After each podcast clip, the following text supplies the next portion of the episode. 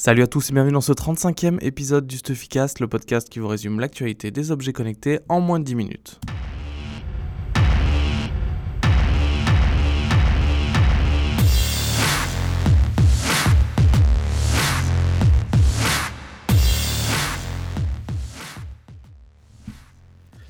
L'actu cette semaine a été marquée par euh, surtout les drones en fait, ça a été en deux temps. Euh, le premier temps, ça a été l'annonce euh, par DJI, 3D Robotics, Parrot, GoPro et plusieurs autres marques moins influentes de la création de la Drone Manufacturer Alliance qui est, comme son nom l'indique, une alliance entre les géants du secteur pour pousser, euh, pour faire lobby euh, auprès des autorités américaines pour que le marché du drone euh, se démocratise et ne soit surtout pas bloqué par la législation.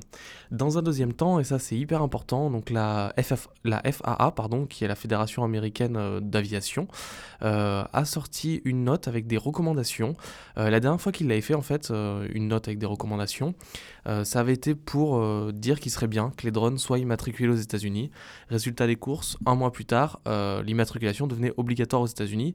Donc la FAA, et euh, quand elle donne une direction, c'est souvent suivi par la législation. Et en fait, dans ces recommandations euh, de cette semaine, il y en avait deux qui sont très intéressantes pour nous.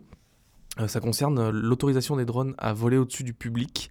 Euh, donc il y a deux, catégories. Les premiers drones sont ceux qui sont inférieurs à 250 grammes. Eux, ils pourront survoler les populations et les villes sans restriction, selon, enfin ils pourraient grâce à, ce que préconise la FAA. Et il y a une deuxième catégorie qui concerne les drones entre 1,8 et 2,2 kg, donc c'est entre 4 et 5 livres. Euh, ils pourraient le faire aussi, à condition de respecter une distance minimale de 6 mètres en hauteur par rapport à la foule, euh, et si c'est au niveau horizontal, une distance de 3 mètres. Donc c'est hyper intéressant. Euh, il y a déjà eu quelques commentaires sur le site euh, qui sont pour et contre, parce que beaucoup de personnes disent que bah, faire voler des vols au-dessus du public, ça pourrait créer beaucoup d'accidents. Euh, dans les préconisations de la FAA, il est il est quand même stipulé que les drones, pour pouvoir faire ces vols-là, devront avoir des mécanismes de reconnaissance et surtout d'évitement des, des, obstacles. Donc on attend de voir ce qui va se passer dans les prochaines semaines. Pour l'instant, il n'y a que le Phantom 4 qui permet ça. mais en tout cas, la dernière fois, la FA avait mis une recommandation, un mois plus tard, il y avait la loi, et là, on va voir ce que ça donne. Deux petites brèves sur euh, les chiffres de vente. Alors, euh, la première concerne Fitbit, donc qui commercialise deux nouveaux bracelets, pardon, qui sont le Blaze, qui est plutôt une montre, euh, et le Alta. et en fait, Fitbit a annoncé que le Blaze avait été déjà écoulé à 1 million d'exemplaires, ce qui est considérable. pour rappel, bon, le Blaze, on l'a vu au CES, on n'a pas encore pu le tester. C'est une version améliorée du Fitbit Charge Char, donc avec suivi des pas, des distances, des calories, le suivi cardiaque, avec un écran tactile en couleur qui permet de contrôler par exemple la musique. Euh, Fitstar, euh, l'application qu'avait racheté Fitbit il y a quelques mois, est intégrée. Euh, par contre, pas de GPS dans le Blaze qui le différencie du Fitbit Search. Les deuxièmes chiffres de la semaine, et c'est encore plus considérable que le million euh, de Fitbit Blaze vendus. Euh, donc Tesla, la semaine dernière, avait présenté son modèle 3, son nouveau modèle électrique, qui est euh, plus abordable que le modèle S et X, et donc il est vendu à 35 000 dollars en précommande, parce que les premiers modèles seront livrés à partir de fin d'année 2017. Et en fait, Tesla a enregistré 325 000 réservations pour sa voiture. Donc les gens ont dû poser un crédit de 1000 euros. donc si on fait 30, 325 000 fois 30 000. Euh, ça fait un chiffre d'affaires potentiel pour Tesla en une semaine de 14 milliards de dollars. Voilà. On essaiera de la tester la modèle 3 parce que c'est plus simple qu'une modèle S ou X.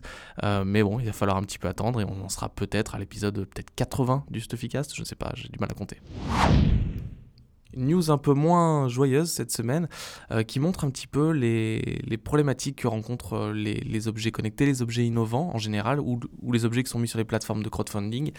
Euh, donc Revolve, c'est une société euh, qui a créé un hub domotique et tout un écosystème domotique pour contrôler sa maison. Euh, ils avaient fait un petit buzz il y a 3-4 ans. Ils avaient été rachetés par Nest en 2014. mais Nest, en fait, quand ils avaient acheté Revolve, avait annoncé que c'était surtout pour l'équipe de Revolve pour les faire bosser sur le programme qui s'appelle Works with Nest, donc pour rendre compatible avec Nest d'autres objets connectés de la maison. et dès le départ, ils avaient annoncé arrêter de vendre le hub Revolve. Aujourd'hui, c'est enfin cette semaine, c'est aller encore plus loin.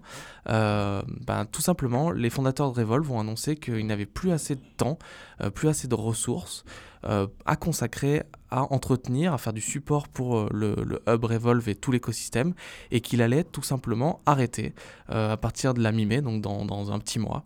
Donc euh, voilà, il y a déjà les gens qui commencent à se révolter. Bon, le Revolve n'avait pas été vendu en très très grande quantité, mais c'est quand même hyper négatif d'acheter un, un, produit 300 dollars et que deux ans et demi plus tard, il ne soit plus supporté.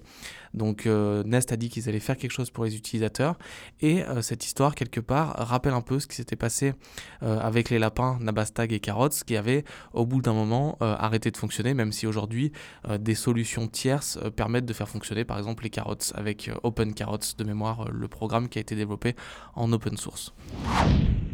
Je vous remercie d'avoir écouté ce 35e épisode du Stuffycast. Comme chaque semaine, si vous l'avez aimé, dites-le nous. Laissez-nous une petite étoile enfin 5 parce que une c'est pas cool, euh, des commentaires, des pouces en l'air, je sais pas, suivant sur quelle plateforme vous êtes, des cœurs, des cœurs c'est cool.